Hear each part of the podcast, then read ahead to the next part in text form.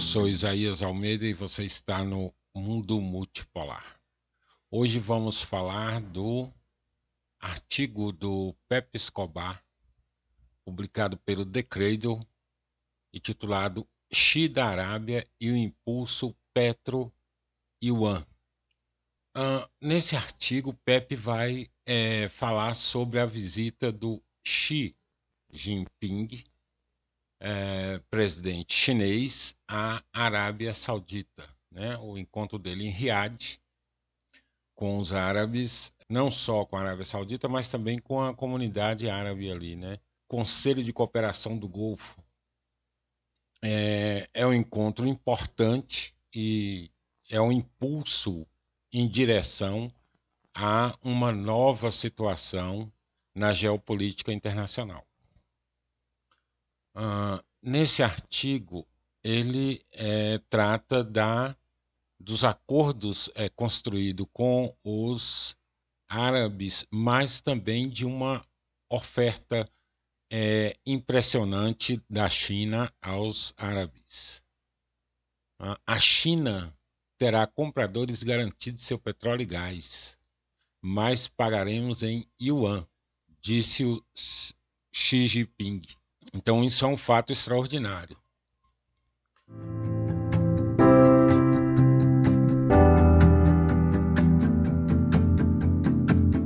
Pepe Escobar argumenta o seguinte: seria tão tentador qualificar o desembarque do presidente chinês Xi Jinping em Riad há uma semana, recebido com pompa e circunstância real, como Xi da Arábia, proclamando o alvorecer da era Petro-Yuan. Mas é mais complicado do que isso. Por mais que a mudança sísmica implícita no movimento Petro-Yuan se aplique, a diplomacia chinesa é sofisticada demais para se envolver em confronto direto, especialmente com o império feroz e ferido. Portanto, há muito mais coisas acontecendo aqui do que os olhos eurasianos podem ver. O anúncio de Xi da Arábia foi um prodígio de sutileza. Foi embalado como a internacionalização do yuan. De agora em diante, disse Xi, a China usará o yuan para o comércio de petróleo por meio da Bolsa Nacional de Petróleo e Gás de Xangai e convidou as monarquias do Golfo Pérsico a embarcar. Quase 80% do comércio do mercado global de petróleo continua a ser cotado em dólar americano.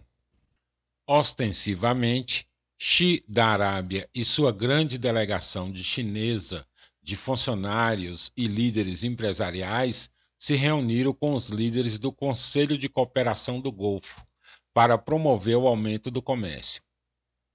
Pequim prometeu, aspas, importar petróleo bruto de maneira consistente e em grande quantidade do Conselho de Cooperação do Golfo. Fecha aspas. E o mesmo vale para o gás natural. A China é o maior importador de petróleo do planeta há cinco anos, metade da Península Arábica e mais de um quarto da Arábia Saudita. Portanto, não é de admirar que o prelúdio para as generosas boas-vindas de Xi da Arábia em Riad tenha sido um artigo de opinião especial, expandindo o escopo comercial e elogiando o aumento de parcerias estratégicas comerciais em todo o GCC, completo com comunicações 5G, nova energia, espaço e economia digital. O ministro das Relações Exteriores, Wang Yi, dobrou a aposta na escolha estratégica da China e da Arábia em geral. Mais de 30 bilhões em acordos comerciais foram devidamente assinados, alguns significativamente conectados aos ambiciosos projetos da iniciativa do Cinturão em Rota, BRI, da China. Isso nos leva às duas principais conexões estabelecidas por Xi da Arábia, o BRI e a Organização de Cooperação de Xangai. As rotas da seda da Arábia. O BRI receberá um grande impulso de Pequim em 2023, com o retorno do Fórum do Cinturão em Rota. Os dois primeiros fóruns semestrais aconteceram em 2017 e 2019. Nada aconteceu em 2021 por causa da política estreita de Covid-0 da China, agora abandonada para todos os efeitos práticos. O ano de 2023 está cheio de significado, pois o BRI foi lançado pela primeira vez há 10 anos por Xi, primeiro na Ásia Central, Astana, e depois no Sudeste Asiático, Jacarta. Abri não apenas incorpora um impulso complexo e multifacetado de comércio e conectividade transeurasiana, mas também é o conceito abrangente da política externa chinesa, pelo menos até meados do século XXI. Assim, espera-se que o Fórum de 2023 traga à tona uma série de projetos novos e redesenhados, adaptados a um mundo pós-Covid endividado e, acima de tudo, a carregada esfera geopolítica e geoeconômica do atlanticismo versus eurasianismo. Também significativamente, Xi da Arábia, em dezembro, seguiu de Samarcanda, em setembro, sua primeira viagem ao exterior pós-Covid, para a cúpula da SCO, na qual o Irã se juntou oficialmente como membro pleno. A China e o Irã, em 2001, fecharam um acordo de parceria estratégica de 25 anos, no valor de 400 bilhões de dólares em investimentos. Esse é o outro nó da estratégia de duas frentes da China na Ásia Ocidental.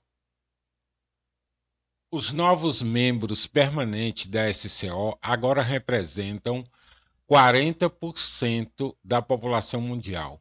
Uma de suas principais decisões em Samarcanda foi aumentar o comércio bilateral e o comércio geral em suas próprias moedas.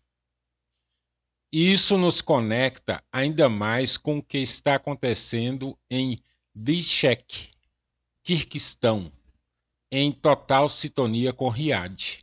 A reunião do Conselho Econômico Supremo da Eurásia, o braço de implementação de política da União Econômica da Eurásia. O presidente russo Vladimir Putin, no Kirguistão, não poderia é, ter sido mais direto. Aspas para Putin. O trabalho foi acelerado na transição para moedas nacionais em acordos mútuos. O processo de criação de uma infraestrutura de pagamento comum e integração de sistemas nacionais para a transmissão de informações financeiras começou. Fecha aspas. O próximo Conselho Econômico Supremo da Eurásia acontecerá na Rússia, em maio de 2023, antes do Fórum do Cinturão e Roda. Junte-os e temos os contornos do roteiro geoeconômico à frente. O impulso em direção ao Petro Yuan avançando em paralelo ao avanço em direção à infraestrutura de pagamentos comuns e, acima de tudo, uma nova moeda alternativa contornando o dólar americano. É exatamente isso que o chefe da política macroeconômica da União Euroasiática, Sergei Glaziev, vem desenhando ao lado de especialistas chineses. Guerra financeira total. A mudança de direção ao petro-yuan será repleta de imensos perigos. Em todo cenário de jogo geoeconômico sério, é certo que um petrodólar enfraquecido se traduz como o fim do almoço grátis imperial em vigor por mais de cinco décadas. Concisamente, em 1971, o então presidente dos Estados Unidos, Richard Nixon, retirou os Estados Unidos do padrão ouro Três anos depois, após o choque do petróleo de 1973, Washington abordou o ministro do petróleo saudita, o notório Sheikh Yamami, com a proverbial oferta você não pode recusar. Nós compramos seu petróleo em dólares americanos e em troca você compra nossos títulos do tesouro, muitas armas e reciclar o que sobrar em nossos bancos. Sugestão para Washington vem agora repentinamente capaz de distribuir dinheiro de helicóptero, apoiado por nada, ad infinito, e o dólar americano como a arma hegemônica definitiva, completa com uma série de sanções sobre 30 nações que ousam desobedecer a ordem internacional baseada em regras imposta unilateralmente balançar impulsivamente esse barco imperial é um anátema. Portanto, Pequim e o Conselho do Golfo adotarão o Petro-Yuan lenta, mas seguramente, e certamente sem alarde. O cerne da questão, mais uma vez, é a exposição mútua ao cassino financeiro ocidental. No caso chinês, o que fazer, por exemplo, com aqueles colossais um trilhão em títulos do Tesouro dos Estados Unidos. No caso saudita, é difícil pensar em autonomia estratégica com uma desfrutada pelo Irã, quando o petrodólar é um produto básico do sistema financeiro ocidental. O menu de possíveis reações imperiais inclui tudo, desde um golpe brando, mudança de regime, até choque e pavor por Riad seguido de uma mudança de regime. No entanto, o que os chineses e os russos pretendem vai muito além de uma situação saudita e dos Emirados. Pequim e Moscou identificaram claramente como tudo, o mercado de petróleo, os mercados globais de commodities, está ligado ao papel do dólar americano como moeda de reserva. E é exatamente isso que as discussões da União Euroasiática, as discussões da Sociedade para a Cooperação de Xangai, a partir de agora, as discussões do BRIC, e a estratégia dupla de Pequim em toda a Ásia Ocidental estão focadas em mirar.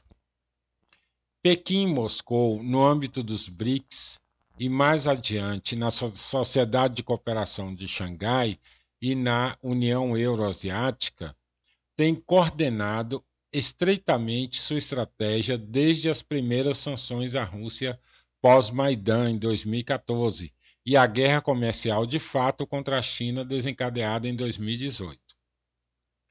Agora, depois que a Operação Militar Especial de fevereiro de 2022, lançada por Moscou na Ucrânia, e a OTAN se transformou, para todos os efeitos práticos, em guerra contra a Rússia, saímos do território da guerra híbrida e estamos profundamente envolvidos na guerra financeira total. Rapidamente se afastando. Todo o sul global absorveu a lição do oeste coletivo, institucional, congelando, como que roubando, as reservas cambiais de um membro do G20, ainda por cima uma superpotência nuclear. Se isso aconteceu com a Rússia, pode acontecer com qualquer um. Não existem mais regras. Desde 2014, a Rússia vem aprimorando seu sistema de pagamentos, SPFS, em paralelo com o CIPS da China, contornando o sistema de mensagens bancárias SWIFT, liderado pelo Ocidente e cada vez mais usados pelos bancos centrais na Ásia Central, Irã e Índia. Em toda a Eurásia, mais pessoas estão descartando Visa e Master, Mastercard e usando cartões Union Pay e ou o Mir, sem mencionar o Alipay ou o WeChat Pay, ambos extremamente populares no Sudeste Asiático. É claro que o petrodólar e o dólar americano ainda representam é, ainda representando menos de 60% das reservas cambiais globais, não cairá no esquecimento da noite para o dia. Xi da Arábia é apenas o capítulo mais recente de uma mudança sistêmica, agora conduzida por um grupo seleto no sul global, e não pela antiga hiperpotência. Negociar em suas próprias moedas uh, e em uma nova moeda alternativa global está no topo das prioridades desta longa lista de nações, da América do Sul ao norte da África e a Ásia Ocidental, ansiosas por, para ingressar nos BRICS, ou na Sociedade de Cooperação de Xangai, e em alguns poucos casos em ambas. As apostas não poderiam ser maiores, e é tudo uma questão de subjugação ou exercício de soberania total. Portanto, vamos deixar as últimas palavras essenciais para o principal diplomata de nossos tempos conturbados, o russo Sergei Lavrov, na Conferência Interpartidária Internacional, a escolha da Eurásia como base para o fortalecimento da soberania. Aspas para Lavrov. A principal razão para as tensões crescentes de hoje é o esforço obstinado do Ocidente coletivo para manter uma dominação historicamente decrescente na arena internacional por todos os meios que puder. É impossível impedir o fortalecimento dos centros independentes de crescimento econômico, poder financeiro e influência política. Eles estão surgindo em nosso continente comum da Eurásia, na América Latina, no Oriente Médio e na África. Fecha aspas para Lavrov. Ficamos por aqui até o próximo episódio.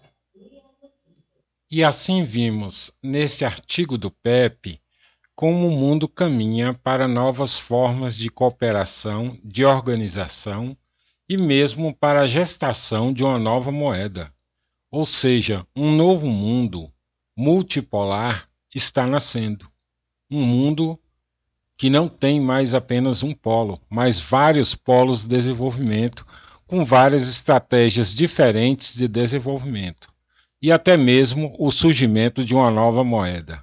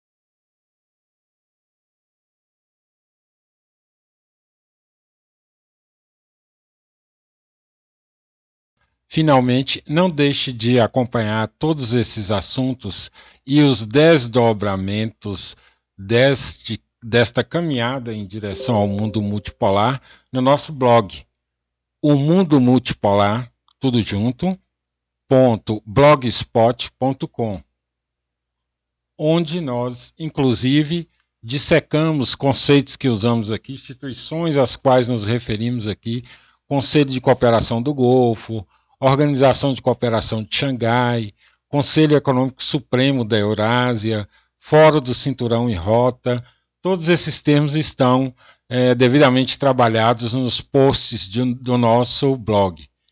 Portanto, acesse o nosso blog e até o próximo episódio.